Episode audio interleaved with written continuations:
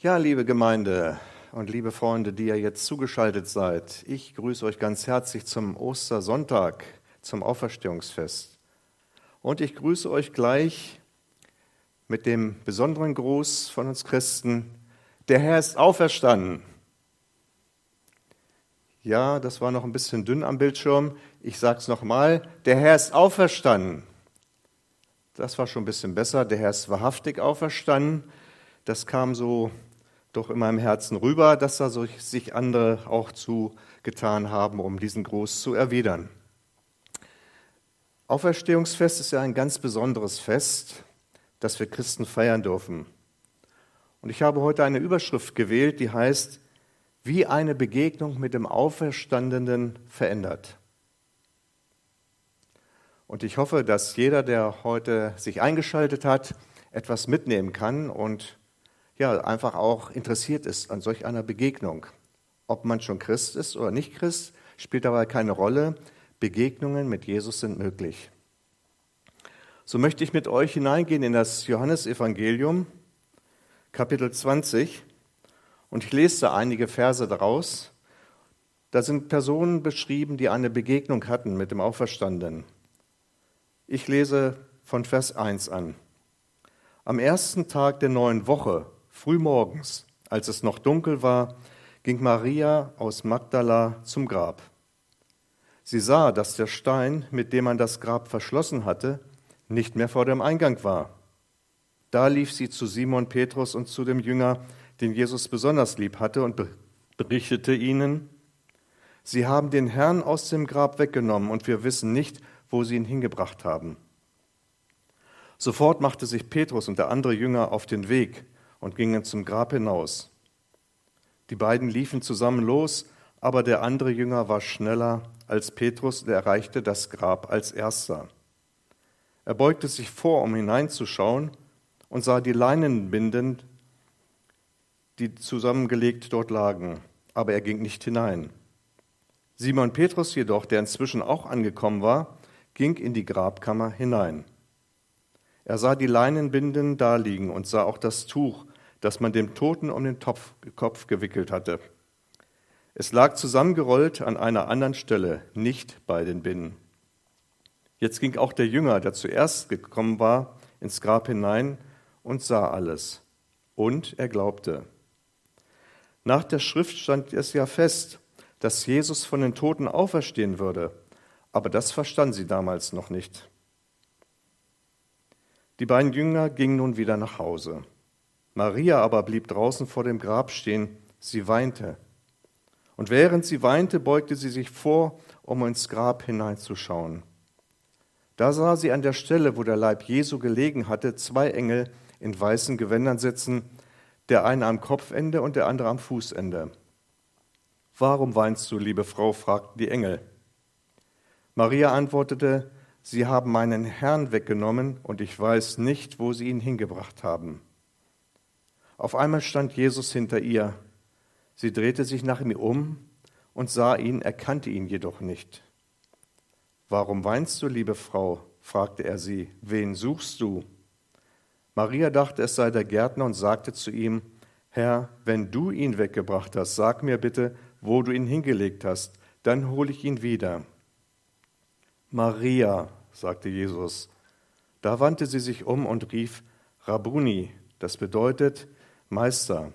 Maria gebrauchte hier den hebräischen Ausdruck. Jesus sagte zu ihr, halte mich nicht fest, ich bin noch nicht zum Vater in den Himmel zurückgekehrt. Geh zu meinen Brüdern und sag ihnen, dass ich zu ihm zurückkehre, zu meinem Vater und eurem Vater, zu meinem Gott und eurem Gott. Da ging Maria aus Magdala zu den Jüngern zurück. Ich habe den Herrn gesehen, verkündete sie und erzählte ihnen, was er zu ihr gesagt hatte. Erstmal soweit die Textpassage. Wir haben ja die Situation, dass Maria, eine, die Jesus nachgefolgt war, ans Grab ging. Jesus war ja ins Grab gelegt worden und die Jünger äh, waren teilweise schon weggegangen und die Frauen waren eigentlich mit die Letzten, die am Grab geblieben oder äh, dort sich aufgehalten haben. die bis zum Schluss eigentlich treu an der Seite Jesu waren. Und die Frage ist, was ist das für eine Frau, deren Begegnung mit Jesus wir uns jetzt anschauen? Ich möchte da mal lesen aus Lukas 8, Vers 2. Dort steht eben, dass Jesus von Stadt zu Stadt ging, um die Botschaft vom Reich Gottes zu verkünden. Dabei begleiteten ihn die Zwölf sowie einige Frauen, die von bösen Geistern und Krankheiten geplagt gewesen waren und durch ihn Jesus Heilung gefunden hatten. Maria aus Magdala, aus der sieben Dämonen ausgetrieben wurden. Das ist also die Situation, dass hier eine Frau war, die eine Befreiung von Jesus erlebt hat. Sie hatte schon mal eine Begegnung mit Jesus. Und diese Begegnung hat ihr Leben radikal verändert. Sie war sowas von geplagt von Dämonen. Und auch wenn der eine oder andere sagt, ach, den Teufel gibt es doch gar nicht, so kann ich dir versichern, dass ich schon einige Personen kennengelernt habe, die hier sehr gelitten haben. Und ich kann wirklich sagen, dass das, was wir hier an Krieg, was wir an Zwist, was wir an Streit, was wir an Auseinandersetzungen, was wir an Mord und Zerstörung sehen, nicht Gott zugeschrieben werden kann, sondern dem Satan der wirklich eins als Anliegen hat, uns zu zerstören, unser Leben schlecht zu machen. Aber Gott ist ein Gott des Friedens und er möchte uns wirklich seinen Frieden geben und möchte unser Leben erfüllen. Und deshalb sollten wir ihm nie diese Dinge in die Schuhe schieben wollen. Und er möchte auch dir begegnen und möchte, dass sein Leben befreit wird. So wie diese Maria befreit wurde von diesen Dämonen, wie andere Frauen befreit worden sind von schweren Krankheiten, so möchte Jesus dir begegnen. Und wir folgen einfach mal der Maria nach und äh, versuchen mal so in ihre Biografie hineinzuschlüpfen, uns in ihr Leben zu begeben und stellen uns einfach ein paar Fragen dazu. In welcher Stimmung ist Maria zum Grab gegangen? Das war in einer Trauerstimmung, einer wirklich ja, depressiven Stimmung. Sie war niedergeschlagen, sie hatte Jesus verloren. Ein Mann, der wirklich in ihr Leben heilend eingewirkt hatte, befreiend eingewirkt hatte und ihr Leben wieder wertvoll gemacht hatte. Und das ist ein riesiger Verlust. Ein wertvoller Mensch ist aus ihrem Leben gerissen worden. Mit welcher Erwartung und mit welchem Vorhaben ging sie dort zur Grabkammer? Sie hatte die Erwartung, dass sie dort, wenn sie zum Grab kommt, den Leichnam Jesu vorfindet. Und sie hatte das Anliegen, ich will hier den Leichnam salben. Das war ein Gemisch aus Myrrhe und Aloe. Das war so nach der jüdischen Sitte, Beerdigung und Begräbnissitte, das so einbalsamiert wurde. Mit diesem Anliegen ist sie dorthin gegangen und es gab eigentlich keinerlei Anzeichen, dass man sagen könnte, ja, das kannst du dir alles schenken. Denn es waren ja wenige Tage zuvor Jesus äh, ins Grab gelegt worden. Und von daher muss man davon ausgehen, dass das, was sie macht, rein logisch alles richtig war.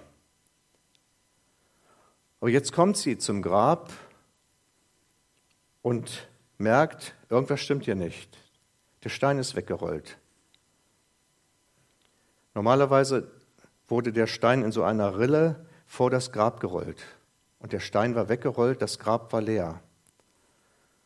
Und wir müssen uns das mal vorstellen. Sie kommt mit einem Anliegen. Sie will nochmal so eine Art letzten Dienst für Jesus tun. Und auf einmal das, was sie erwartet hatte, wird nicht erfüllt, sondern hier ist irgendetwas, was nicht stimmt. Wieder wird diese ohnehin unruhige Seele wieder aufgewühlt Fragen kommen auf, was, was ist jetzt hier los? Ist hier eine Grabschändung gewesen oder was, was haben die jetzt gemacht? Man hatte Jesus verfolgt.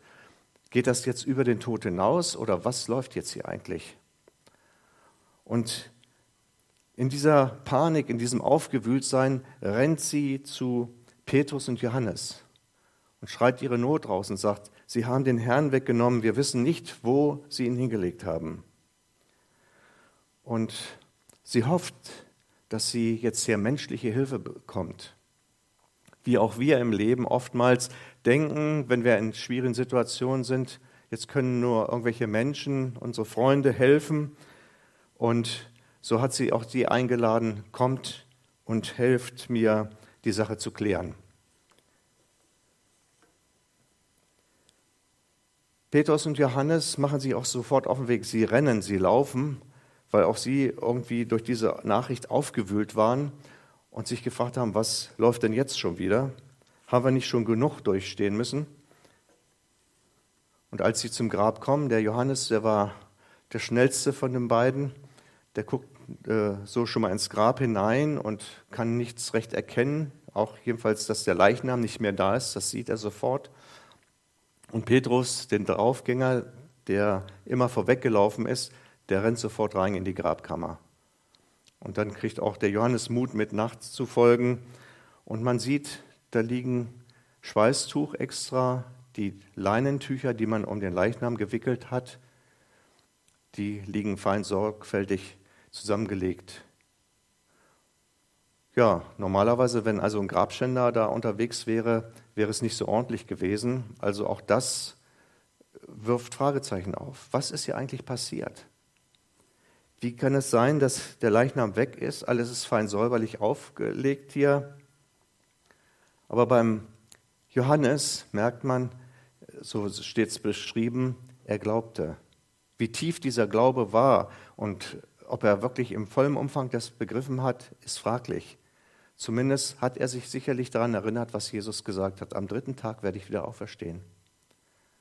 Und so gehen die Jünger in gewisser Weise unverrichteter Dinge zurück und lassen eine Frau zurück am Grab, die weint die hoffnungslos weint, die ja niedergeschlagen ist. Sie hatte sich menschliche Hoffnung erwartet, dass durch Petrus und Johannes hier doch die Situation geklärt wird, dass sie den Leichnam bekommt.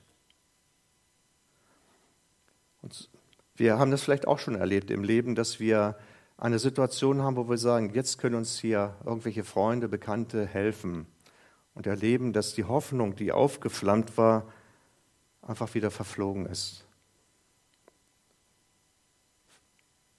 Maria weint Tränen der Hoffnungslosigkeit. Dabei blickt sie in die Grabkammer und sieht plötzlich etwas Übernatürliches. Zwei Engel in weißen Kleidern sitzen die da. Und die fragen, Frau, warum weinst du? Das Erstaunliche ist, dass Maria gar nicht so sehr auf dieses Übernatürliche reagiert, sondern sie ist in ihrem Schmerz so darauf fixiert, auf diesen, ich möchte den Leichnam Jesu zurückhaben. Ich möchte das Einbalsamieren vornehmen. Warum gibt man mir den Leichnam Jesu nicht? So ist sie praktisch in ihrer Trauer so fixiert, ja geradezu gelähmt, noch andere Dinge aufzunehmen, einfach zu bemerken, es läuft hier was anderes. Sie hat eine Fixierung, eine Fixierung der im Schmerz einfach festgelegt ist, ich will noch das Letzte, was ich für Jesus tun kann, tun. Und sie ahnt gar nicht, dass sich hier etwas anbahnt, dass ihr etwas getan werden soll. Nämlich eine Veränderung ihres Lebens, eine Vertiefung, eine ja, überdimensionale Begegnung, die ihr Leben und ihre Lebensgrenzen weit steckt. Und während sie so traurig da steht, merkt sie, hinter mir ist jemand und dreht sich um. Und Jesus ist da und sie erkennt ihn gar nicht. Und ich denke, auch in unserem Leben gibt es Situationen, wo wir in Trauer sind, wo wir im Schmerz sind, wo wir durch eine Situation gefangen wurden und richtig wie im Gefängnis sitzen und nicht mehr klar denken können. Dann kommt Jesus, egal in welch einer Gestalt, in die Situation hinein aber wir erkennen ihn gar nicht. Und Jesus möchte uns die Augen öffnen, ihn in all den Situationen in unserem Leben zu erkennen und zu erleben, dass er als der Auferstandene uns begegnen will und all unserem Schmerz, unserer Verzweiflung begegnen will, uns als Leben, was lebenswert ist, begegnen will und uns aufbauen will. Und Maria hat aber nur eins im Sinn, gib mir den Leichnam. Und wo hast du ihn hingelegt? Komm, sag mir, du brauchst ihn noch nicht mal selber hinbringen. Ich, ich hole ihn schon. Aber gib mir den Leichnam Jesu. Und Jesus in seiner Fürsorge spricht sie liebevoll an, sagt Maria. Allein die Art und Weise, wie Jesus sie anspricht, das kannte sie, das war eine vertraute Stimme. Und da werden die Augen geöffnet, sie erkennt Jesus. Und ich wurde daran erinnert, in Jesaja 43, Vers 1 heißt es, fürchte dich nicht, ich habe dich befreit, ich habe dich bei deinem Namen gerufen, du gehörst zu mir. Und das ist das, was Jesus dort äh, mit Maria gemacht hat. Maria, sei nicht verzweifelt, ich bin doch da. Ich begegne deiner Not, deiner Verzweiflung, du bist nicht allein gelassen. Ich habe dich die ganze Zeit beobachtet. Ich habe deinen Schmerz gesehen, ich habe deine Treue zu mir gesehen. Ich habe gesehen, was sich aufgewühlt hat und ich möchte deiner Not begegnen, hier und jetzt. Und sie spricht ihn an und sagt, Rabuni, Meister, Lehrer. Man kann sagen, das ist eigentlich so eine Art äh, ja, Anrede wie eine Angestellte zu ihrem Vorgesetzten. Und interessant ist zu sehen, wie Jesus reagiert. Im Vers 17 erklärt ihr Jesus eine neue Beziehungsebene. Er sagt zum einen, halte mich nicht fest, ich muss auferstehen, ich muss zum Vater gehen. Aber er sagt noch eins, geh zu meinen Brüdern und erzähl ihnen alles. Und interessanterweise ist das das erste Mal, dass Jesus seine Jünger Brüder genannt hat.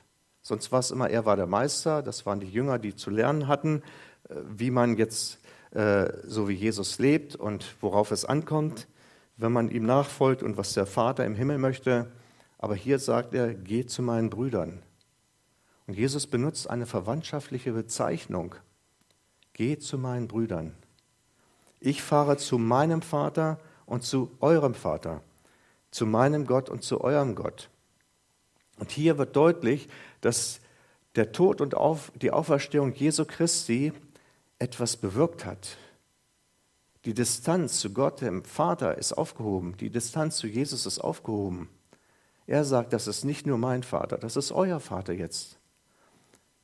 Ich bin jetzt nicht nur Herr für euch, sondern ich bin sogar euer Bruder. So nah ist uns Gott gekommen, Jesus Christus, dass ihr sagt, wir wollen eine Familie sein. Und jeder, der diese Botschaft hört, ist eingeladen, zu dieser Familie zu gehören. Aber diese Entscheidung, ob ich dazugehören will oder nicht, muss jeder ganz persönlich treffen. Aber ich finde das so stark, dass Jesus hier sagt, meine Brüder, meine Schwestern, mein Gott, mein Vater, euer Gott, euer Vater. Er hat gesagt, komm, ich nehme, mich, nehme euch auf in diese Familie. In Römer 8 steht drin, in Vers 29, er soll der Erstgeborene sein unter vielen Brüdern. Jesus ist unser ältester Bruder und sagt, kommt, ich möchte, dass ihr den Vater kennenlernt. Ich möchte, dass ihr die Familie Gottes kennenlernt. Ich möchte, dass ihr sein Reich kennenlernt. Und das gilt nicht nur in der Ewigkeit, das gilt hier und jetzt. Wir sollen es jetzt schon erleben, dass wir eine Begegnung haben dürfen mit dem Auferstandenen, mit diesem Bruder, mit unserem großen Bruder Jesus Christus. Ja, er ist Bruder und er ist Herr. Die Trennung zwischen Gott und den Menschen ist durch Jesus aufgehoben worden, weil Jesus als Gerechter gestorben ist, ein ewig gültiges Opfer gebracht hat. Und die Maria, die vorher so verzweifelt war, die ist jetzt sowas von neu belebt. Die ganze Lähmung des Schmerzes ist weg, sie ist neu belebt. Und nachdem Jesus gesagt hat, geh zu den Brüdern und sag ihnen das, startet sie durch. Ich glaube, die hat einen neuen Rekord aufgestellt. So schnell ist sie wahrscheinlich noch nie gelaufen. So eine frohe Botschaft. So, so was Auflebendes in ihrer Seele, in ihrem ganzen Sein. Und so rennt sie zu den äh, Brüdern hin, zu den Jüngern und erzählt ihnen alles, was sie erlebt hat. Und jetzt kommen wir zur zweiten Begegnung, nämlich die Begegnung Jesu mit den, mit den Jüngern. Ich stelle mir die Frage, wie haben die Jünger reagiert auf diese Nachricht? Erst kamen sie an und sagte, sie haben den Leichnam Jesu gestohlen und auf einmal heißt es, er ist auferstanden. Sie war verzweifelt und jetzt auf einmal ist sie voller Freude. War der Wunsch der Vater des Gedanken? Hatte sie sich in irgendeine Vorstellung hineingesteigert? hat sie gesagt, ist sie jetzt irgendwie übergeschnappt in die andere Richtung, erst so ganz deprimiert und jetzt auf einmal flippt sie aus. Sie, die den Leichnam gesucht hatte, sie will jetzt auf einmal Jesus gesehen haben, den Auferstandenen. Und einfach nochmal auf das Thema Leichnam und Balsamieren, das, das Anliegen von den Frauen, insbesondere Maria und wohl auch den Jüngern war, wir haben eine Grabstätte, an die wir gehen können, wo wir uns erinnern können, was wir mit Jesus erlebt haben, wo wir ein paar Blumen pflanzen können vor der Grabkammer. Da war mal was. Das heißt, Relikte aus der Vergangenheit bestaunen oder sich daran erinnern, im Herzen bewahren. Und Jesus kommt nicht als Leichnam zu Maria, nicht als Leichnam zu den Jüngern, sondern als der Lebendige. Und Jesus möchte auch in unserem Leben alles tote Religiöse verschwinden sehen. Er möchte nicht, dass wir irgendwie Jesus als Religionsstifter betrachten und uns entsprechend verhalten, indem wir irgendwelche religiösen Abhandlungen machen, indem wir irgendwelche Riten ausführen und meinen, damit haben wir nun Genüge getan, Gott im Himmel freut sich darüber und wir haben hier quasi Jesus, den Verstorbenen, nun die letzte Ehre erwiesen und so eine Art bisschen Balsam, bisschen Weihrauch räuchern und so weiter. Das ist nicht das, was Gott will. Das ist nicht das, was Jesus will. Jesus will eine persönliche Begegnung mit dir und mit mir. Er möchte, dass sein Leben, dieses Auferstehungsleben, etwas in meinem Leben bewirkt. Es soll eine Auswirkung haben. Sonst ist es tote Religion. Jesus ist kein Religionsstifter, er ist der Sohn Gottes, der Leben hineinbringt in jedes Leben, was ihn dazu einlädt.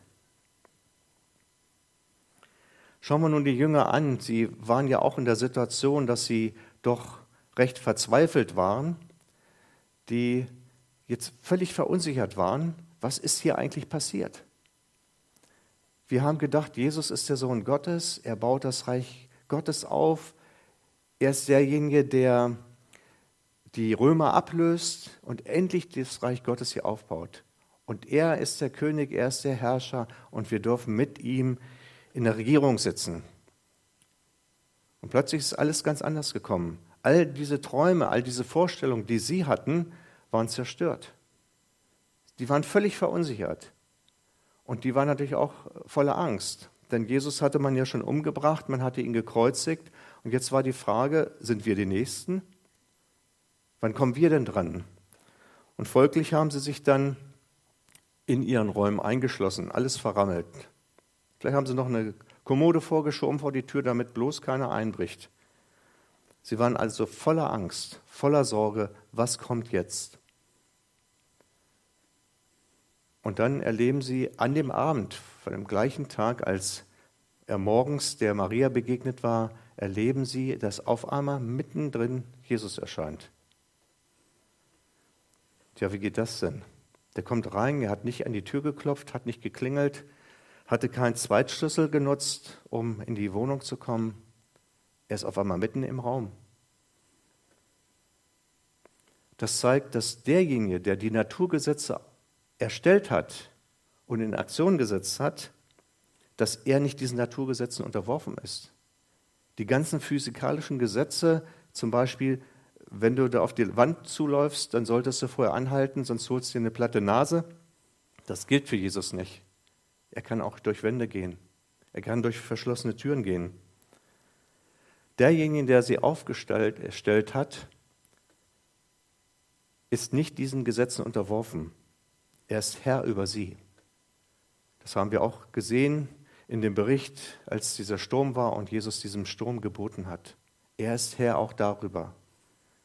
Und daran können wir sehen, was für ein mächtiger Herr wir an unserer Seite haben. Und dass dieser mächtige Herr uns begleiten will, ist eigentlich eine enorme Bevorzugung, eine Wertschätzung Jesu an uns. Und Jesus kommt hinein und ich kann mir vorstellen, dass sie im ersten Moment mächtig erschrocken waren und zusammengezuckt sind. Was läuft denn jetzt hier ab?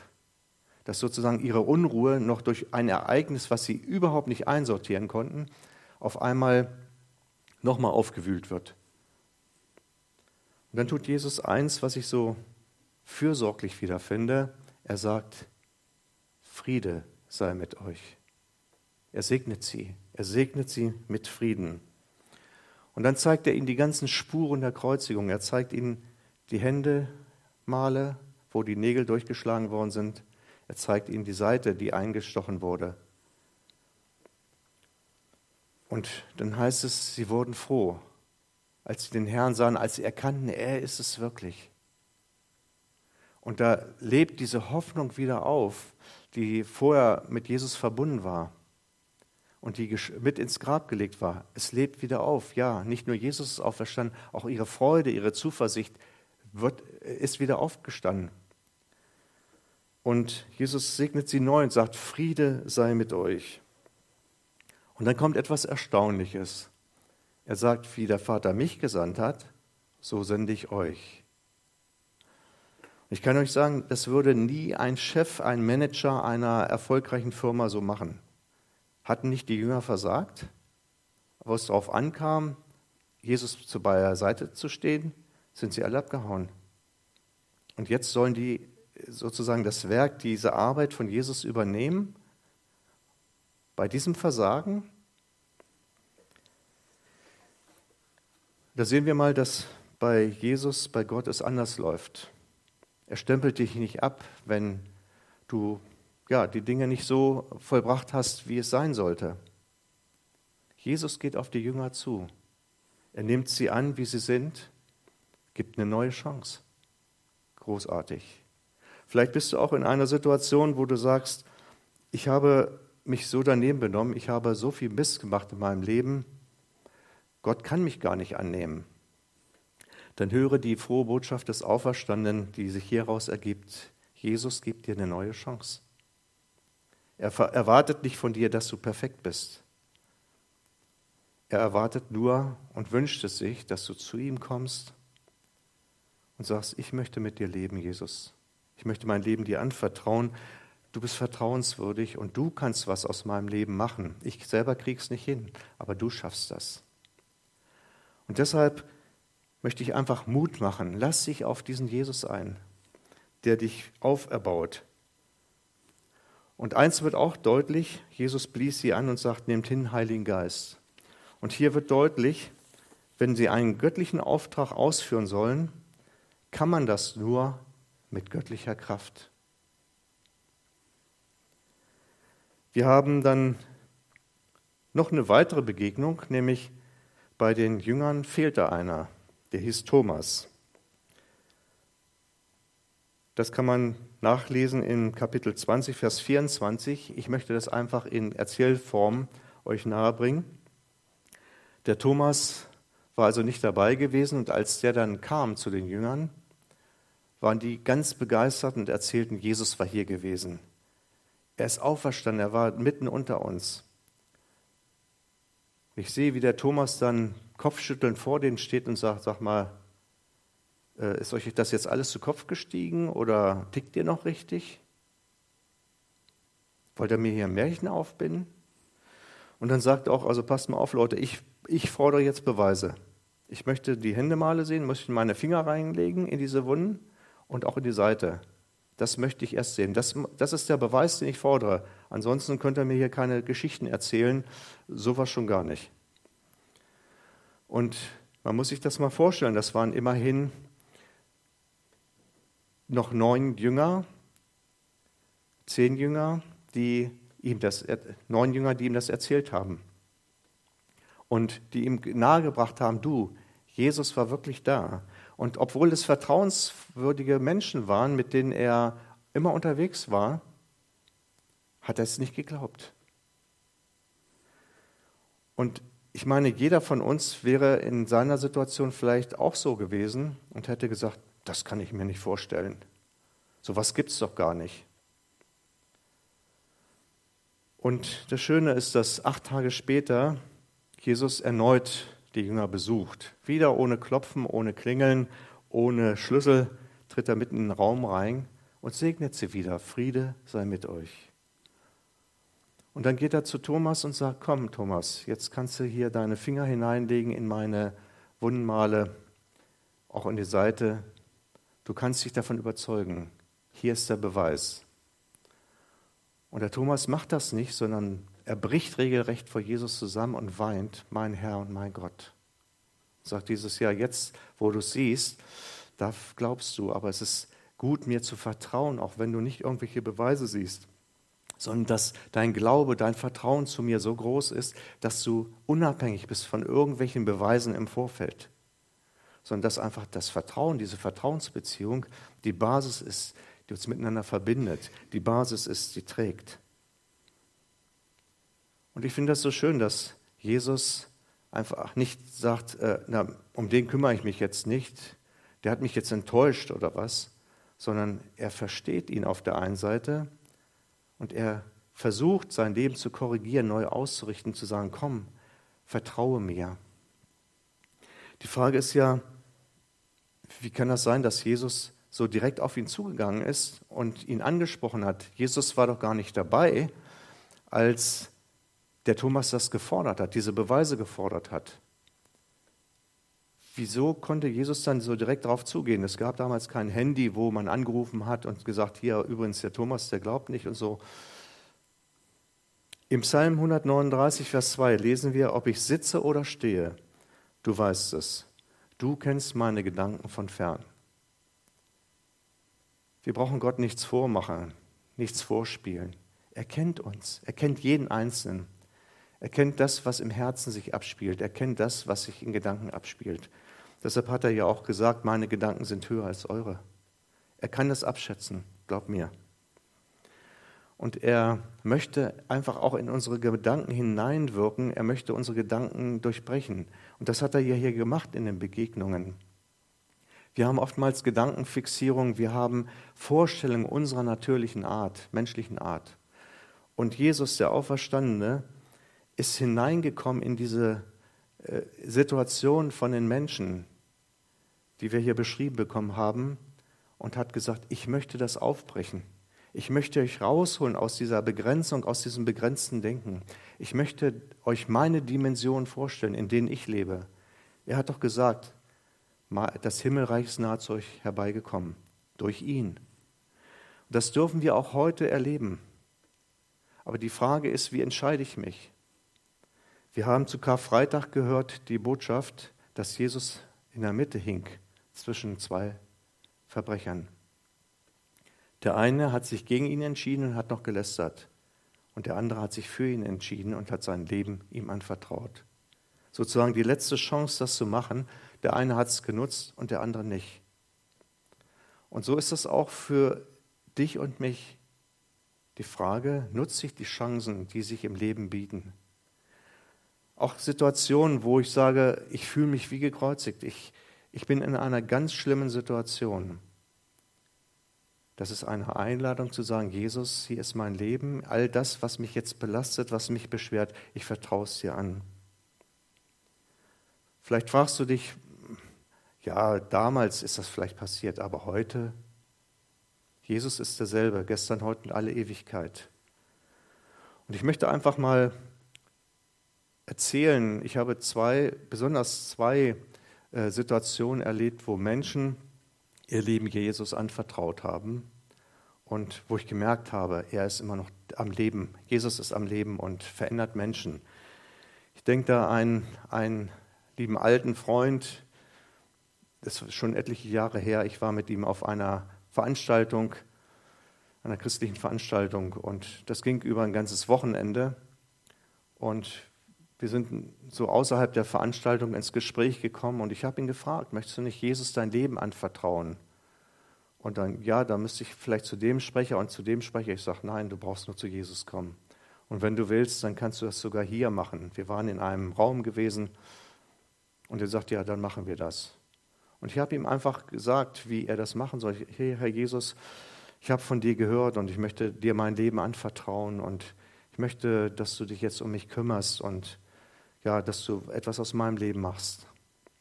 Und dann hat er das gesprochen und auf einmal springt er so neben mir auf und sagt, Hartmut, was ist das? Was ist das? Ich sage, was meinst du? Er sagt, das geht wie Strom durch meinen Körper. Ich sage, es ist unangenehm. Nein, überhaupt nicht. Das ist so mit Freude und mit solchem Frieden durchzogen. Und ich habe ihn kaum wiedererkannt. Er war eigentlich eher ein zurückhaltender Mensch, der ist so voller Freude geworden, so voller Frieden. Und hat, man hat gemerkt, da hat das Leben Gottes in ihm pulsiert. Ein anderer Freund, das war 2017, der hat das Gleiche gemacht. Er hat sich hingekniet und hat sein Leben Jesus anvertraut. Und dann war es so krass, was er dann erlebt hat. Er hat ich habe es selber nicht gesehen und gehört, aber er hat gesagt, ich wusste, da gibt es einen Gott, es gibt was, aber ich hatte keinen Zugang dazu. Und als ich mein Leben Jesus anvertraut habe, krachte ein schwerer Vorhang mit lauten Krachen runter und ich sah in eine Welt, die war wunderschön, in eine Wiese voller Blumen, voller Farben, mehr als es hier auf dieser Erde gibt, viel intensiver. Und dann sagte er einen Satz, der mich immer noch stark berührt, ich konnte den Duft der Blumen sehen. Ich habe ihn bisher nur gerochen, aber er konnte den Duft der Blumen sehen. So intensiv war das. Und die Beschreibung, die er gegeben hat, stimmt überein mit den Beschreibungen, die Menschen gegeben haben, die schon mal durch den Tod ins Jenseits gekommen sind und wieder zurückgekommen sind. Und ich möchte einfach Mut machen und einladen, lass dich doch auf Jesus ein. Jesus ist die Not der Menschen nicht egal. Jesus ist dein Leben nicht egal. Jesus möchte dir Hoffnung geben in aussichtsloser Lage. Und Jesus möchte dir auch sagen, bei mir gibt es kein Unmöglich. Und Jesus möchte dir sagen, wenn deine Dimensionen nicht ausreichen, meine schon. Denn mir ist gegeben alle Macht im Himmel und auf Erden. Und Jesus Christus hat einen Bund, einen neuen Bund aufgestellt und ist der Bürger für diesen Bund. Man kann das sich anschauen und nachlesen in den Kapiteln 7 bis 10 im Hebräerbrief, wo es alles beschrieben steht, dass Jesus sich eingesetzt hat. Und es geht bei diesem Bund nicht um Leistungsprinzip, sondern um Gnade, um Geschenk. Und das ist das Wunderbare. Wir müssen nicht irgendwie versuchen, uns besser zu machen. Oder Jesus will auch nicht dein Leben einfach ein bisschen verbessern, sondern er möchte dein Leben göttlich durchziehen. Er möchte dein Leben reich machen. Reich machen durch seine Segnungen. Nicht nur den Frieden, den er dort gegeben hat, sondern auch mit der Freude und mit Zuversicht und mit einem Leben der Fülle. Und ja, ich möchte zum Schluss einfach einladen und sagen, komm, komm du, der du deprimiert bist, der du oft Depressionen hast und sagst, Herr Jesus, du Auferstandener, begegne mir.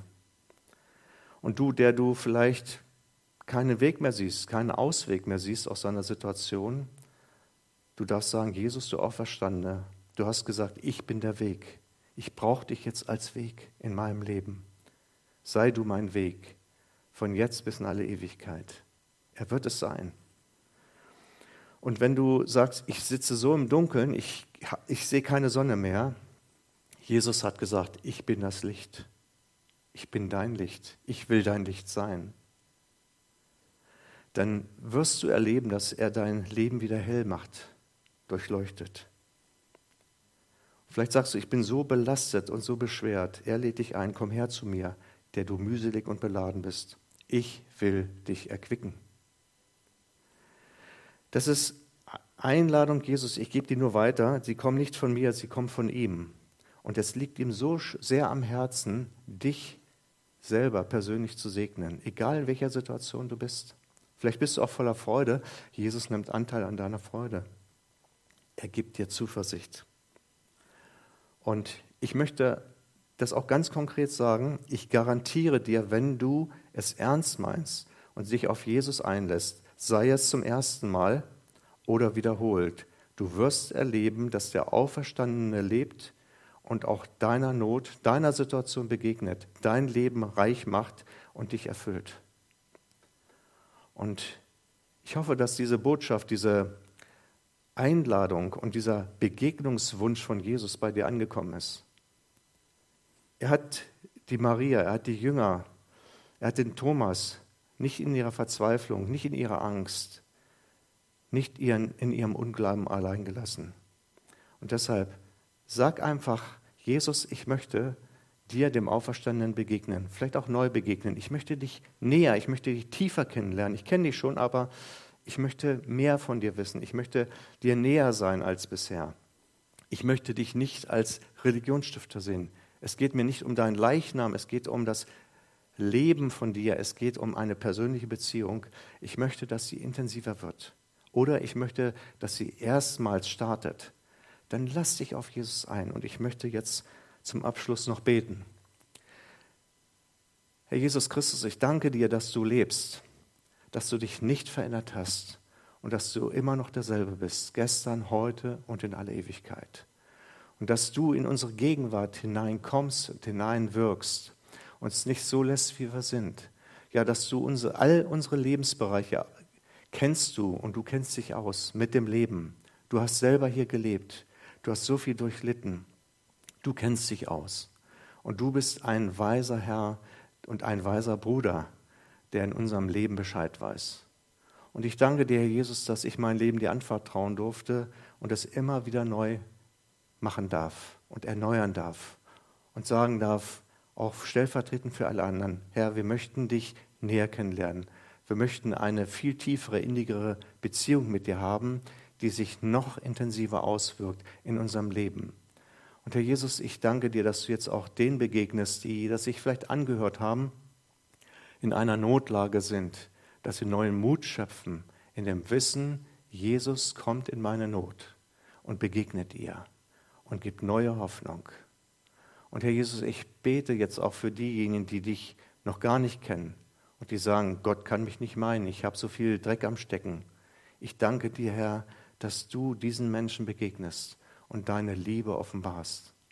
Ich danke dir, Herr Jesus, dass du selbst denen, die sagst, ich kann das nicht glauben, dass du ihnen nachgehst weil sie vielleicht sagen, ich möchte es eigentlich schon wissen, aber ich kann es nicht glauben, dass sie einfach diesen Schritt wagen und auch erleben, dass in all dem Unglauben du ihnen begegnest und sie zum Glauben führst. Und ich danke dir, Herr Jesus, dass du auch diejenigen, die vielleicht so viel Not und so viel Ablehnung erlebt haben in ihrem Leben, es jetzt erleben dürfen, dass du, der Auferstandene, der Herr der Liebe sie annimmst, so wie sie sind, egal was sie angestellt haben, auch wenn es selbst wenn es Mörder sind oder irgendwelche schlimmen Sachen getan haben. Ich danke dir, Herr Jesus, dass deine Liebe dort nicht Halt macht, sondern diese Liebe auch solche Menschen einlädt. Und so seid gesegnet im Namen des Herrn Jesus Christus, der überbitten und verstehen in eurem Leben wirken möchte. Er möchte, dass euer Leben erfüllt ist durch seine Segnungen. Friede sei mit euch. Amen.